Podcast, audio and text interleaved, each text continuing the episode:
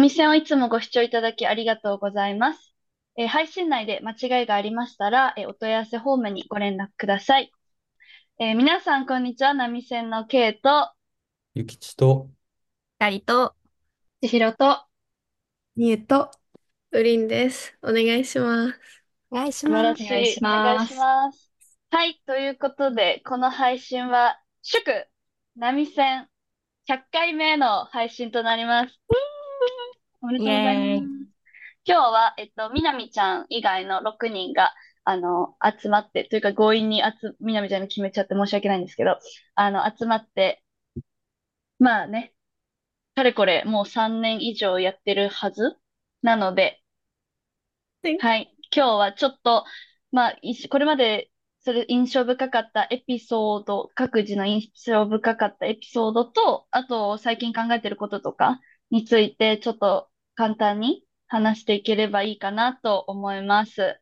で、波線はですね、私とみゆちゃんが多分最初に投稿した第0回、デミセクシュアルから考える境界線みたいな、確かテーマで、うんえっと、私が大学1年生の時の冬、2021年のふ、めっちゃ初めの方に働、やり始めたので、えっと、はい、そういう経緯があります。で、波線って何なのって聞く、あの、たい、な、名前の由来って何なのって聞かれることがあるんですけど、まあ、それはまあ第0回を見てもらうという感じで、自分でもあんまり覚えてない。けど、いいことは言ってたはずみたいな感じです。はい、ということで、まあ、みんな、おめでといやー長、長くこんなね、続くとは。う。はい。そう、んめっちゃ久しぶりにズームを開いて、なんか、あーすごいなんか始めた時は、めっちゃコロナの猛威を振るってた時期だったから、なんかすごいちょっと勝手に感慨深くなってた。これ始める前になんか、あ、ズームってもうあんま使わないなみたいな。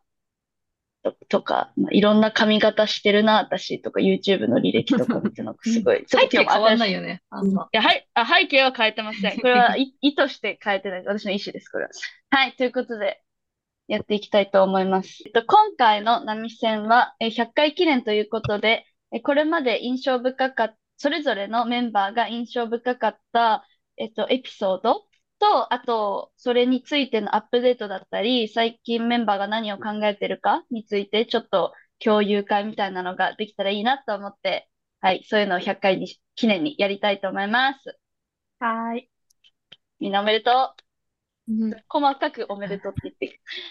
はい、ということで、じゃあ誰がまず先に行きますか？じゃあ行きましょうか。おー、ありがとう。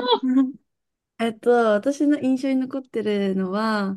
あの、まあまあ最近のクエスチョニング会で、わかる。あれめっちゃ良かったなと思ってて、個人的には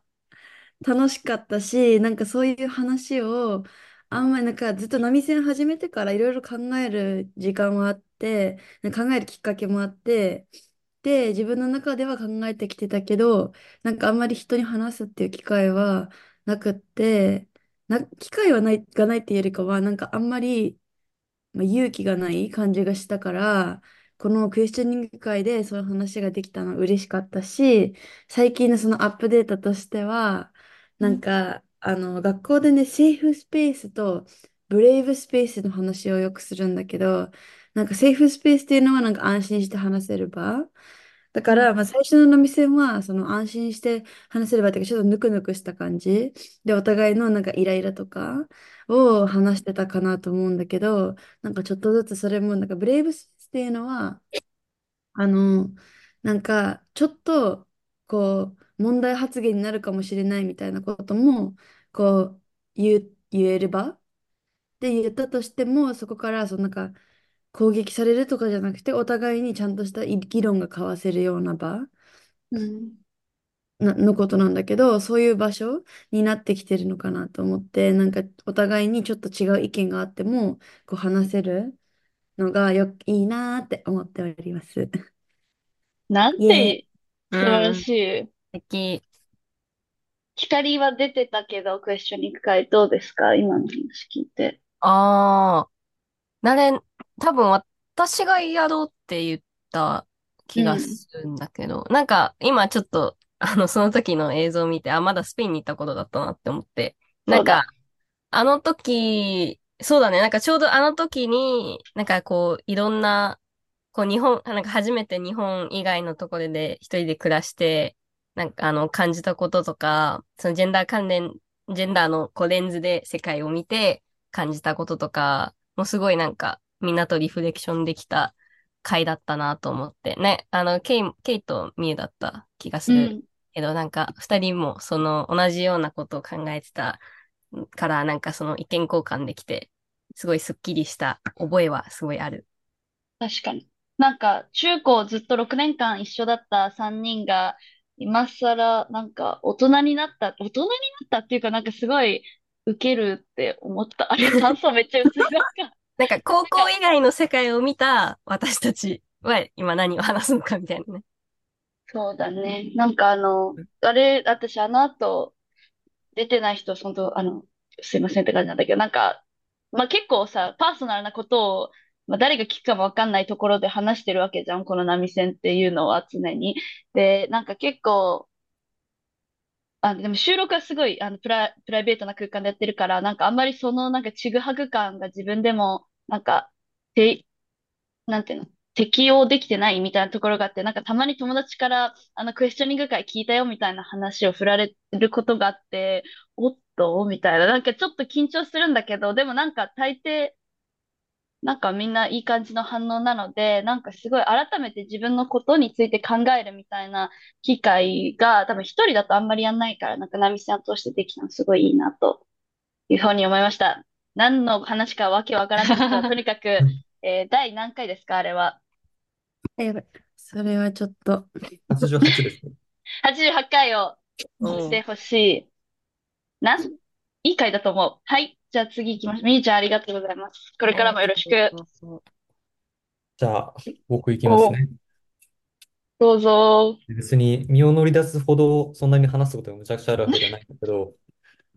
えっと、なんか第15回で、あこれまた、えー、光さんプレゼンツのエッジカントセカンドレイプ会というのがうん。あって、まあ、かなり初期のやつがあったと思うんだけど、まあ、これが非常に印象に残っていましてですね。まあ、というのも、あの、まあ、そもそもこの回の内容としては、あの、まあ、痴漢が結構日本では多く見られると。で、それに対して、なんというんだ、えっと、まあ、被害に遭った側を責めるような言説が結構はびこっているよね、みたいな話があって、まあ、それをまあセカンドレイプって言って、あの、もやもやするよねって話したっていう回なんだけど、あの、まあ、僕は排立てだったっていうこともあって、なんていうのかな。あの、まあ、結構、どちらかというと無神経寄りの発言をしててですね、今振り返ると、まあ、なんか例えば、例えば、あの、痴漢っていうもの自体が、なんか自分の身の回りになさすぎて、だからうん。自分の頭の中にある、なんか痴漢に情報といえば、なんか、どっちかっていうと、冤罪怖いよねとか、なんかそっち寄りのことばっかり考えてるというか、なんか、というより自分が話そうとしてることがそれにすごい偏ってるなっていうのにその時に気づいた。で、一方で、なんか、あの、なんだっけな。そうだ、あの、自分妹いるけど、あんまそういう話聞いたことないよっていうふうに、なんか、ポロって言った時に、それは妹さんが話してないだけでしょって、すごく当たり前な返しをされてですね、まあまあ、そりゃそうかと。まあ、要はその、まあ、見てる世界、見えてる世界が全然違うんだなっていうことが、あの、むちゃくちゃ身に染みて分かった。まあ、その一場面だけでも分かったっていう意味で、むちゃくちゃ印象深い回ですね。はい。で、うんアップデートだっけ？アップデート。あ、そう、アップデート。そうそうある？うん。なくはない、なくはない。あのまあ、その、見えてる世界が違うっていうのの延長線上なんだけど、じゃあなんでそうなってるかって考えたときに、その、結構ジェンダー別に、なんか交流サークルみたいな、その交友関係みたいなものが区切られてるっていうのも一個あるんじゃないかなっていう気がしていて、まあ、つまり、例えば男子は男子とつるむし、女子は女子とつるむし、まあ、それは、あの、まあ、趣味が合うからとか言ってそうなる面もあるにはせよ、なんか、それが結構極端なんじゃないかなっていう、まあ、特に今の日本の社会でっていうのを、なんか統計とか見て思ったのね。まあ、っていうことを、まあ、今後の波線で話していければいいなっていうことで、あの、早速募集をかけております。はい、感じですね。素晴らしい。第101回は多分その内容になる予定でございます。でもなんか、いつも、なんかそ、あの、ミユのブレイブゾーンの話、ブレイブゾーンだっての話につなげると、なんかいつもゆきちくんは結構、わかん、あの、意識的かわかんないけど、なんか、あの、か、無神経っぽい発言を買って出る側面があるじゃないですか、皆さん。なんか、なんていうの、なんかすごく、なんだろう。いや、この人勇敢だなって私いつも思うんだけど、なんか、あの、でもゆきちくんが、とわた、なんか私とか、まあ別にみんなの人が見えてる世界が違うっていうのが、なんかすごい多分ここってめちゃめちゃ似ている人が集まってるはずなのに、それでもこんなに見えてる世界が違うっていうのが、なんかすごいいつも面白いなと思うし、なんか結構自分が他の人とコミュニケーションするときに気をつけようって思うのをなんかいつも気づかせてくれる感じがして。待ってやばい。なんかこれ私なんか通信簿みたいになってるのやばい。なんか、すごいみんな、た、みんな大切な仲間です。やばい。やめよう、私がコメントするの。なんか、あの、ほありますか？ゆきちさんが言ったことに対してコメント。え、なんか今、あ、そう、あ、私もこの回、あのめっちゃ覚えてて、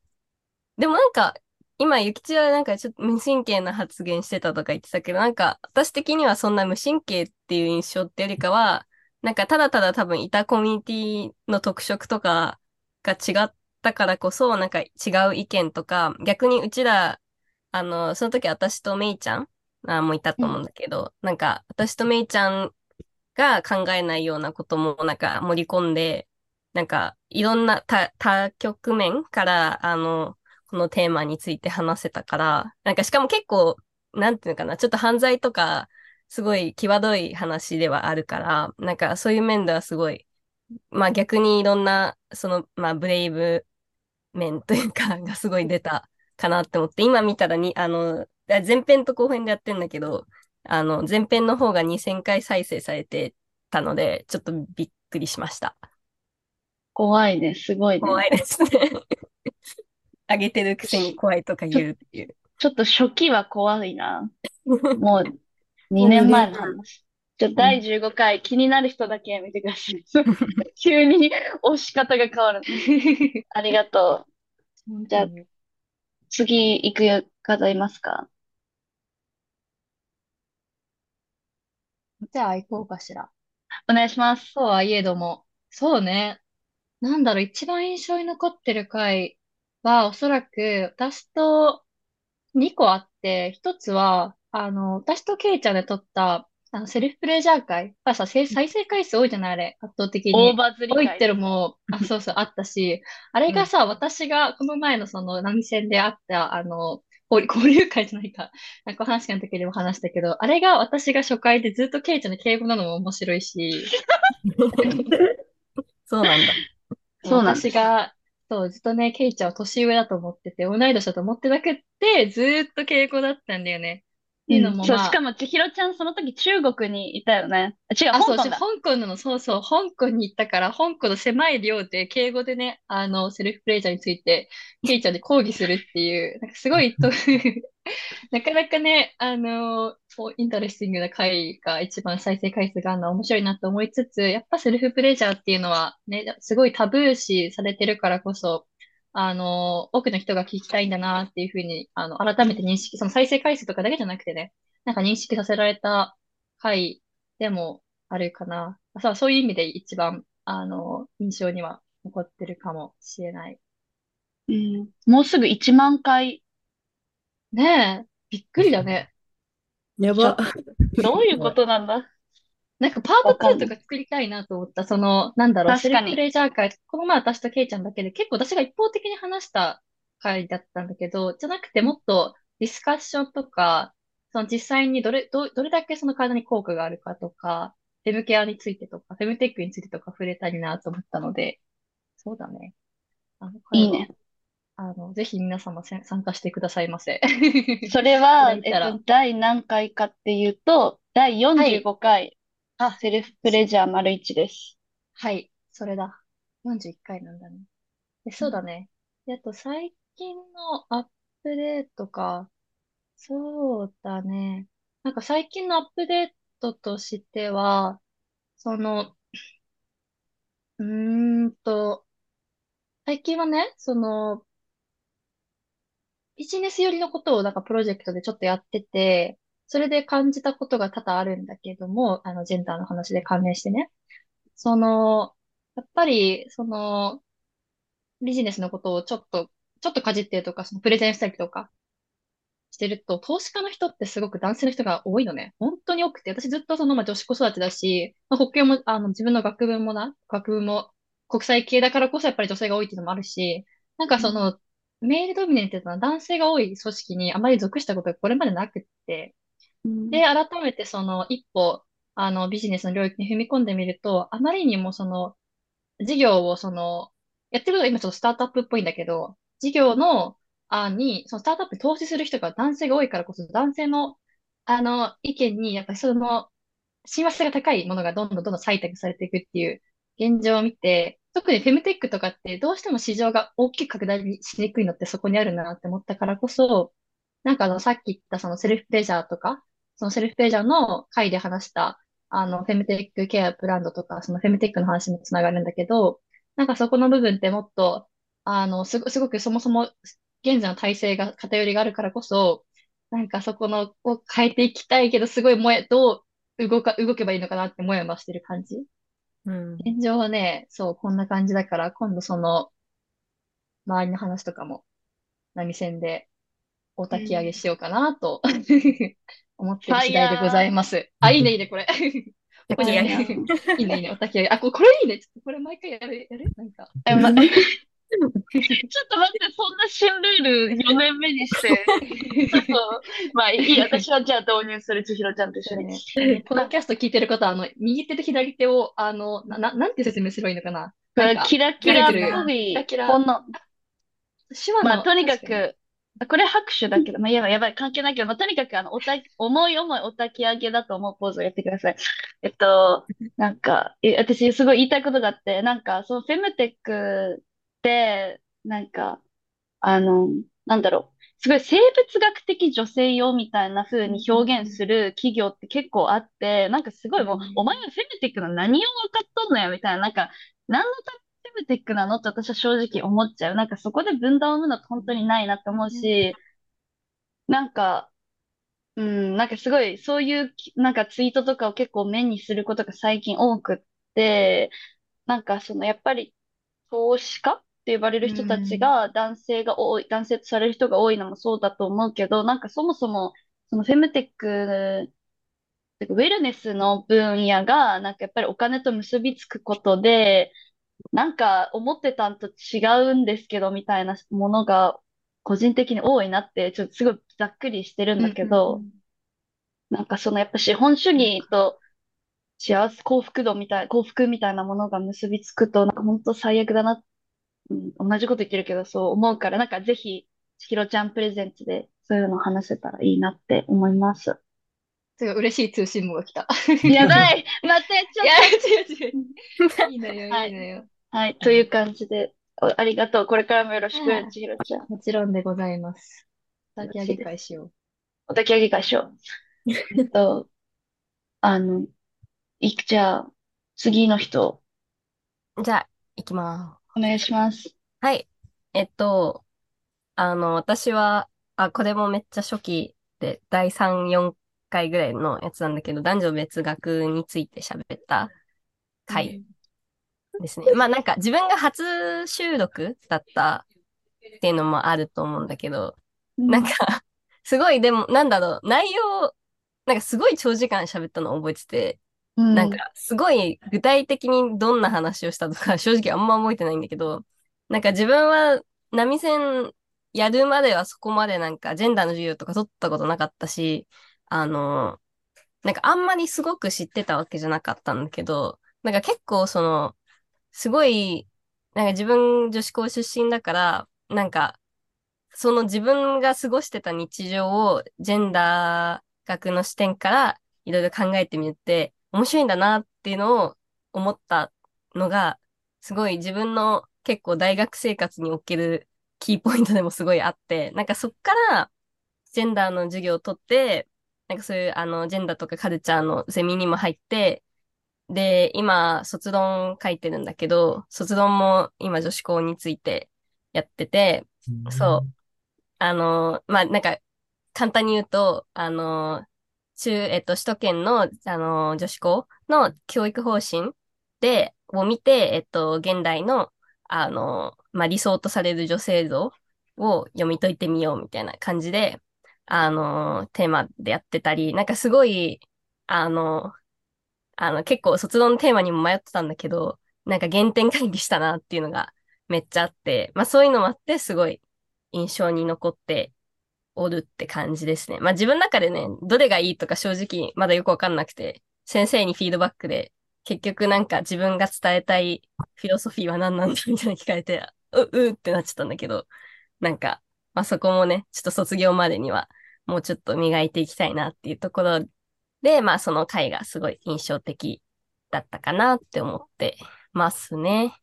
まあなんか最近のこともなんかほぼ卒論とかそういうことになっちゃうんだけど、なんか今のチードちゃんのフェムテックの話につなげて、なんか今度2月の9、10、11で行われる、あの東京の六本木で行われるフェムテックフェスに、なんかある企業、出展企業のあの社長さんの通訳として、あの行かせて、そう、もらえるなんか縁があってね。あのことになって、で、それで、なんかまだなんか正直全然分かってないし、フェムテックスイスも初めて行くから分かんないんだけど、なんかその社長さんと、あの女性の社長さんなんだけど、前オンラインでズームして、なんかちょっといろいろフェムテックの業、まあなんかビジネスの業界から見る、なんかそういう業、あの話とか、あの、まあ女性向けプロダクトをやってる企業のそういう話とか、まあちょっと聞いたんだけど、なんかやっぱりその今、ちるちゃんが言ってたみたいに、その、あの、社長さんも、なんかもう、男性の方か、さん男性のその多分投資家さんとか、まあそういうなんか、役員の方から、なんかその、なん、なんていうの、女性と、まあなんていうのかな、差別をなくすのはやめろ、みたいな。それは、なんか、なくしちゃうと、なんか、資本、そのなんていうのかな、資本主義の歯車の中で、女性が不利な方が、お金が自分たちの企業に入るから、なくすなみたいなのを、もう顔面に言われたらしくて、そういうもうマジ部員だよね。マジコーンと部員なんだけど、なんかマジでびっくりして、だから多分その、まあ、教えてもらったか、その彼女の多分理由としては、その、まあ多分この業界に興味があるから、なんかその厳しさをね、多分私にも、あの、教えてで、多分そういう人もきっといるだろうからっていう理由で、なんか多分心の準備をね、あの、させてもらうっていう感じで教えてもらったと思うんだけど、マジでびっくりして、なんかその、なんていう、隠すとか、含む、なんか言葉に含むとかじゃなくて、そんな直接的に言う人ってやっぱ言うんだって思って、マジドン引きして、なんかまあね、まだこうわかんないんだけど、あの言ってないから、なんか世の中というか、そういう人もいるんだなって思ったっていうのが、最近のちょっとびっくり、びっくり出来事でした。はい。皆さん、ちょっと表情が、ね、お焚き上げですね。お焚き、皆さん、お焚き上げ。お焚き上げ。これ絶対 YouTube で見た方が今回面白いですね。あの、え、さ、え、さ、ごめん、もう一回、その、ちょっと、あの、ありえなすぎて意味がわかんなかったのが、女性が弱者の立場にいた方が、お金が儲かるっていうのは、どういうことなの？それって。なんか詳しくわかん、なんかその詳しくは私もわからないんだけど、多分そのピンクタックスとかそういうことじゃない？ピンクタックスとか、例えば女性向けプロダクトの話とかなのかな、うん、なんかだからその人が、その社長さんが言われたのは、なんか don't solve it, manage it so you can like なんていうの、earn money out of it. その、通訳お願いします。解決、解決するんじゃなくて、その、マネしてなんていうの、こう、なんかうまく手の中で、こう、うん、処理しろってこと？そう、転がして、解決する？うん。ちゃんとその利益が出るように指導みたいな。え、それって例えばさ、今ピン、あの、具体例だけどさ、例えば、生理休暇みたいなものが全部の会社にちゃんとあれば、生理が辛かった時、女性は、女性っていうか生理がある人は休めるけど、でも別にそういう、なんていうの？それってまあ結局差別なわけじゃん？なんかその女性が一方的に、女性っていうか生理がある人が一方的にこう痛みを我慢しなきゃいけないみたいな状況が制度的に是正されないことによって、でも成立を軽減するグッズとかは売れるわけじゃん。その制度が作られなければずっとその成立を我慢して働かなきゃいけないっていう制度のままだったらっていうこと？うん多分、そういうこと、なんか多分その、それを言った男性の役員の方がどういう企業に所属してたかは私は知らないから、あまり詳しくね、言えないんだけど、まあそういう考え方をした人がいっぱいビジネスの世界にはいるんだろうなっていうのを思いました。最低ですね。本当にね。まさかこんなすぐお焚き上げポーズ使えると思わなかったから、ありがとう、ちゆちゃん。本当ですよ。お疲れ様。でも楽しみだね、フェムテックのその、なんか、うん、祭典は。ね。いろんな、こう、人にも会えそうだし、ちょっとどんなもんか見て、レビューしたいと思います。ぜひ聞かせてください。うん。めちゃくちゃ聞きたい。うん、じゃあ次、誰が残ってる？私とうりちゃん？どっち行く？あ、じゃあ私行こうかな。はい。えっと、私が一番こう楽しかったなって思ってる回は、えー第22回、勉強以外のジェンダーとセクシュアリティへの触れ方。多分、ケイちゃんとやったやつだね。うんうん、やった。っていうのは一番面白かったかなと思っています。で、まあちょっと普通に超ミーハーな理由で、なんか普通になんか自分の好きなさ、作品のこととか、ジェンダーに絡めて話したのが楽しかったし、まあ、あとは基本的に、その私はあんまり授業で学問的にジェンダーを勉強したことがない。あの、大体作品からとか、まあ、ネットからとかなので、そんなあんま学術的にやったことがないのね。だから、そういう面で、まあ、そういうの取りたい人は取ればいいけど、取りたくない人でもこういうふうに勉強できるよっていうふうに示せたっていうのが、個人的にすごい良かったかなって思うかな。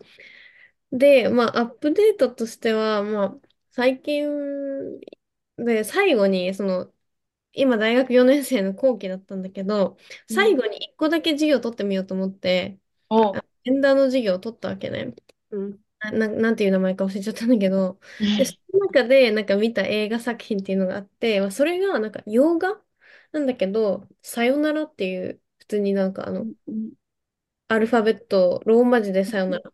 うん、っていうのがあって、で、それが何を示してるかっていうと、その、ジェンダー的な意味での日本人女性に対する差別っていうのを表してるんだよっていうふうに、あの、授業で教えてもらった。で、まあ、どういうことかっていうと、例えば、なんか、まあ、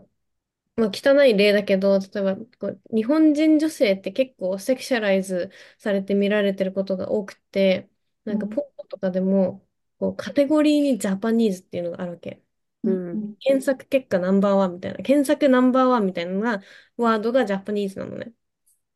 だから、で、それってジャパニーズメンを調べてるわけじゃなくて、ジャパニーズウィメンを調べてるんですね。で、そういうところで、なんか、こう、日本人女性っていうのは、こう、結構、従順で、こう、旦那さんにご飯作ってあげて、みたいなイメージが結構あって、まあそういうところで、なんかそういう優しい、綺麗で、なんか控えめなワイフを日本から釣ってくるみたいな、こう、ものが海外にはあるっていうのを、この映画の中で、ちょっとわかりますよ、みたいな言われたのね。で、まあそうなんだって思ったと同時に、なんか結構似たような経験を自分もしてて、まあ私もジャパニーズウォーマンなわけじゃん。うん、で、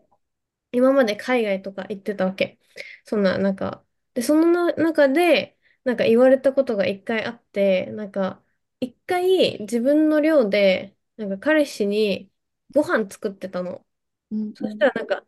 such a submissive, なんだっけな、housewife って言われて、なんか他の寮の、寮の他の一緒に住んでた子にね。で、なんかその時めっちゃイラっとくんじゃん。なんか、うん、フェミニストなんですけど、みたいな感じで、なんか結構イラっとしたんだけど、なんかそれが私が日本人だから言われたんだって思わなかったの、その時は。うん、だからその時はなんか、あ、なんか、ご飯作ってるからかなって思っちゃったの。うん、で、なんだけど、最近この映画を見て、この授業を受けたことによって、あ、これって私が日本人だから、そういうイメージが海外でこう広まってて、それで言われたんだって思って結構まあ、納得しちゃいけないけど納得したっていうか、あ、そうなんだって思って、まあ、ちょっうん。とさらにムカついたっていうのがアップデートとしてあります。お焚き上げですか？それは。のだけ上げです。じゃあ、お焚き上げポーズやっていきましょう、みんな。うん、そうか。なるほどね。でも確かになんか、それさ、みんも話してなかった？なんかの回でさ、あ、ミュートになってる。ごめん。でも私もね、話、なんか昔話した気がする、サブミッシブって。なんか、なんかす、うん。海外に来ると感じる。うなんか、ん。それだけじゃなくて。なんかちょっと可愛い、イノセントみたいなイメージがある。うんうんそううん。うん。わうん。かる。確かに。そう。すごい。逆にさ、日うん本人、あ、ごめん、かぶしちゃった。その、従順なっていうイメージ、プラス、なんかいろいろ世話を焼いてくれるみたいなイメージもさ、日本人女性あるのかなってうん。いうのはさ、その、私のね、父方が、あの、熊本のゴリゴリの地方なのね。で、うん毎回帰省するたんびに、あの、正月とか時に、あの、女性が世話を、男性を世話を焼いて、男性がお酒飲んで威張るって構図なんだけど、基本的には。なんかその、ね、なんか、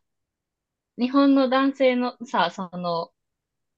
やるみたいなところもさ、なんかその、女性の、まあ、多分昔ながらのその女性像が一番残ってるところは九州だと思うんだけど、女性が従順であるとか、二歩後ろついて歩くとか、なんかそのすごく世話を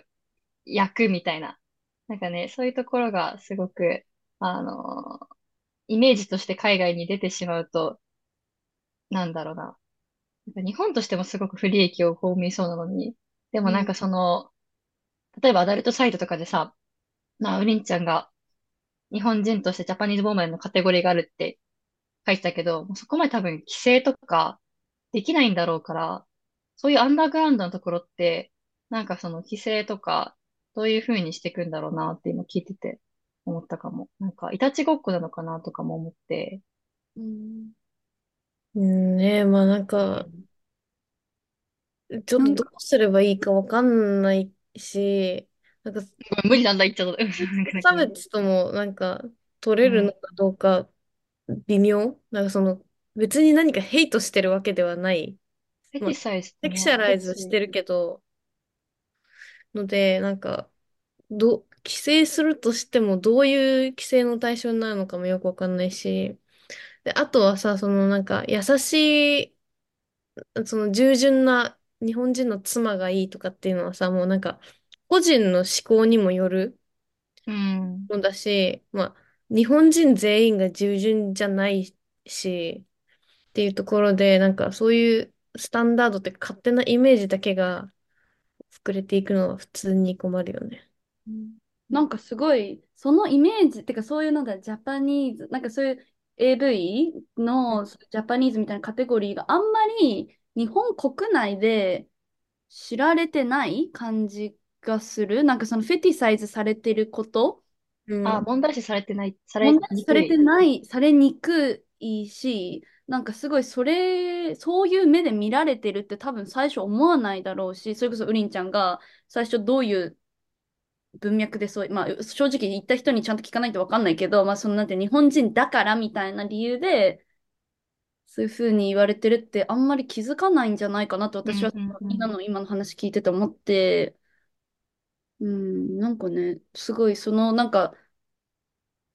違いじゃないけど、なんかそれがあんまり浸透して、そういうふうに見られてるって知らないっていうのもなんかちょっと怖いなーって、うんうん、なんとなく思った。そうか。なんか問題かさ、視、あ、どううん、ぞ。ゆみゆ。うんなんかさ、あの、ポルノ業界、アダルトビデオ業界、日本ではさすごく大きな業界だから、うん。こう、もの、なんていうの、いい作品がたくさんあるっていうのもあると思うし、その、海外でそういう作品が人気っていうのもあると思うし、あとなんか、結構海外にいて思うのは、なんかこう、こうエスニックグループ、こう民族とか、まあ、国籍とかをグループでこう、こういう性格だよねみたいな、意外とグループ分けしがちだと思ってて、なんか例えば、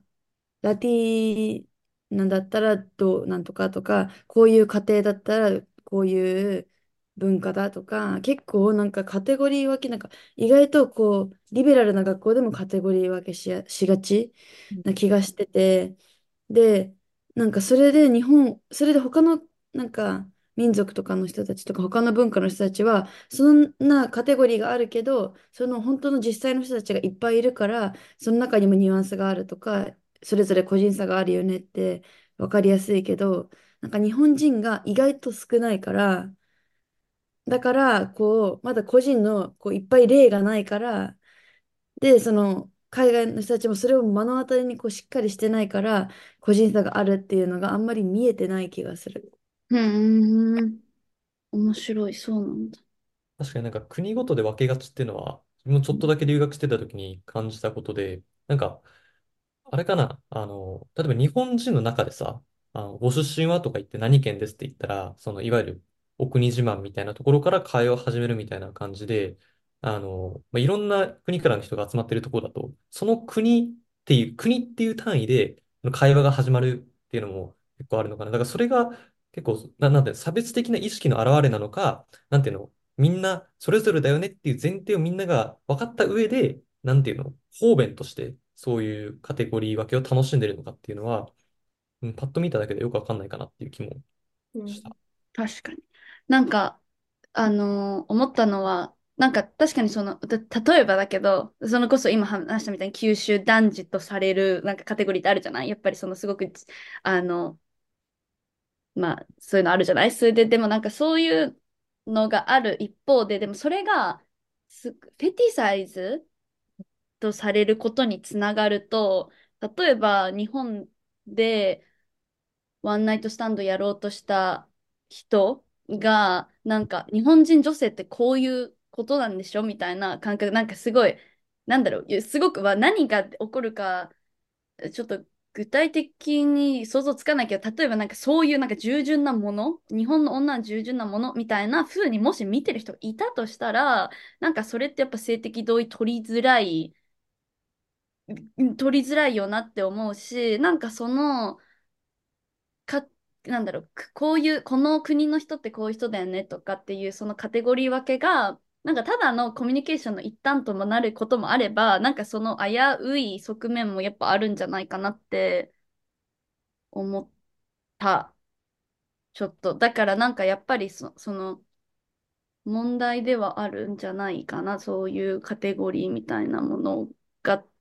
と、なんとなく思う。あんまり自信ないけどといううんうんうん。です。ありがとう、ウリンちゃん。ありがとう ありがとうございます。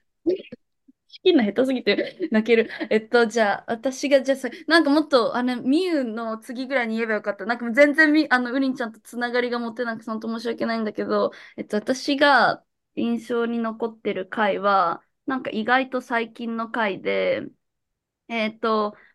ちょっと自分プレゼンツで恥ずかしい。いや、ですけど、第97回、私たちはどんな生活をしていきたい、とりあえず考えてみるの回が、個人的にすごい印象に残っていて、なんか当初は、波線は、私の考えでは、私個人の考えでは、なんかあまりにもジェンダーとかセクシュアリティに関心を持ってる人が少なすぎて、私がマジで萎えていて、なんか自分の半径5メートル以内ぐらいの人に、なんか、なんだろう、それこそ今日、あの、授業受けないとか、そそれもそも大学に行ける人が、あの、世代の半分しかいないから、なんか、なんだ、誰にでも与えられてる機会じゃないし、なんかジェンダーに触れる機会がないのをわざと制限されてる国だし、この国は。だからなんかすごいそういうなんか自分の近くの人になんか知るきっかけになればいいぐらいで始めてたはずだったんだけど、まあなんか、だからなんか結構外向きな感じで始めていて、なんかその、それこそ〇〇とジェンダーみたいな風になんかいろんなこといみんなで一緒に考えて、なんか怒ったり、なんか、まあ怒ったり怒ったり怒ったりみたいな感じだったと思うんだけど、なんかすごいそ外向きに自分の意識が向いてたのが、なんかこう年を取るにつれて、結構なんか自分の内、こと？なんか内向きになんかいろいろなものを考えるようになって、それこそクエスチョニングの回もそうだし、なんか生活のことも、あの、97回のこともそうだけど、なんか自分がじゃあこの差別的な国で、まああと何年かわからないけど、とりあえずは生きていかなきゃいけないってなった時に、それでも自分は自分らしく生きたいから、なんか、どう向き合っていくかとか、どういう生活をしていくかみたいな、その規範に乗らないって多分すごい難しい。規範に当てはまるのが一番楽だし、なんか簡単だし、お金が安定しやすいから、なんかすごいそういう、なんかじ当初の私と違う風に波線がすごいいい風に働いてくれてる？なって思って、なんかすごいみんなに感謝したいのです、私は。で、そうだね。なんかまあ、そんな感じなんだけど、あれ、なんか、そうだね。あ、そう、それで言いたかったのが、なんかその97回聞いたよって言ってくれる人が結構多くて、久しぶりに。なんかすごい、多分、周りがこれから結婚して出産して、最高だし、私はみんなの赤ちゃんを抱きかかえたいし、みんなのパートナーとよろしくお願いしますみたいな挨拶したいんだけど、なんか、それ、そうじゃない人生って他あるんだろうみたいなことを、この忙しい生活の中で考える暇って本当ないと思うから、なんかあれきっかけに、なんか友達と話したとか恋人と話したって言ってる人がいて、なんかすごい、なんだろう。まあ、その当初の予定の誰かのきっかけになるみたいなのも一応クリアできてるし、なんか自分にもううまいこと機能してるし、いいなって思ったので、はい、皆さん97回、ポッドキャストの方でなんか人気っぽいので、うん。でご視聴の皆さん、ぜひよろしくお願いします。っていう感じですかね。どうですか？拍手いただいてます。ありがとうございます。サイレント拍手。はいはい。じゃあ、ということで、まあ、いい感じにまとまったんじゃないかということで、多分こんな大台に乗った、大台？っていうか、なんかその、霧のいい数字が次来るのがいつかわかんないので、千。みんな社会人になるからね。みんなってか、大体。ね。線はないよ。多分、あの、おばあちゃん 2000 だから、なんかまあ、とにかく日頃の感謝を皆さんにつ伝えたかったし、なんかすごい私は聞いてて、なんかみんな大人になったなとか、なんか時は経ってるなって思ったので、腹立つことはありますけど、みんなでこれからも話していければ良いなと思う所存でございます。てっちゃん200回はどうするの？200回 ?200 回 ?2000 は無理だ、無理かもしれんけどさ、200回ぐらいの、あの、いけるかもしれない200回に向けたね、なんか、マジで何歳にな何か何やるか。十まあなでも、3、4年後、頑張れば。ちょっとすごいスパンじゃん。まあ、そそうだね。なんか、ここまで100回だから。あ、そっかそっかそっか。じゃあ、まあ、なんか、やりましょう。何もアイディア。なんかやります。はい。ということで、あの、いいつ聞いてるかわかんないけど、皆さん本当にいつもありがとうございます。そして、これからもどうぞよろしくお願いします。はい。ということで、じゃあ、なんだ、今週の波線？今週どころかもう1ヶ月ぐらい更新してないと思うけど、まあ、これからものらりくらり、ゆるゆるとやっていきますので、更新されてる時に聞いてください、皆さん。じゃあ、これからも皆さん、波線のように揺れながら、この社会頑張っていきましょう。はい、じゃあ行きます。繋がった。え、つながったね。すごい。えー、なんだっけ？今週の波線はここまでです。お相手は波線のケイと、ゆきちと、カリと、千尋と、ニューと、よりんでした。ありがとうございました。ありがとうございました。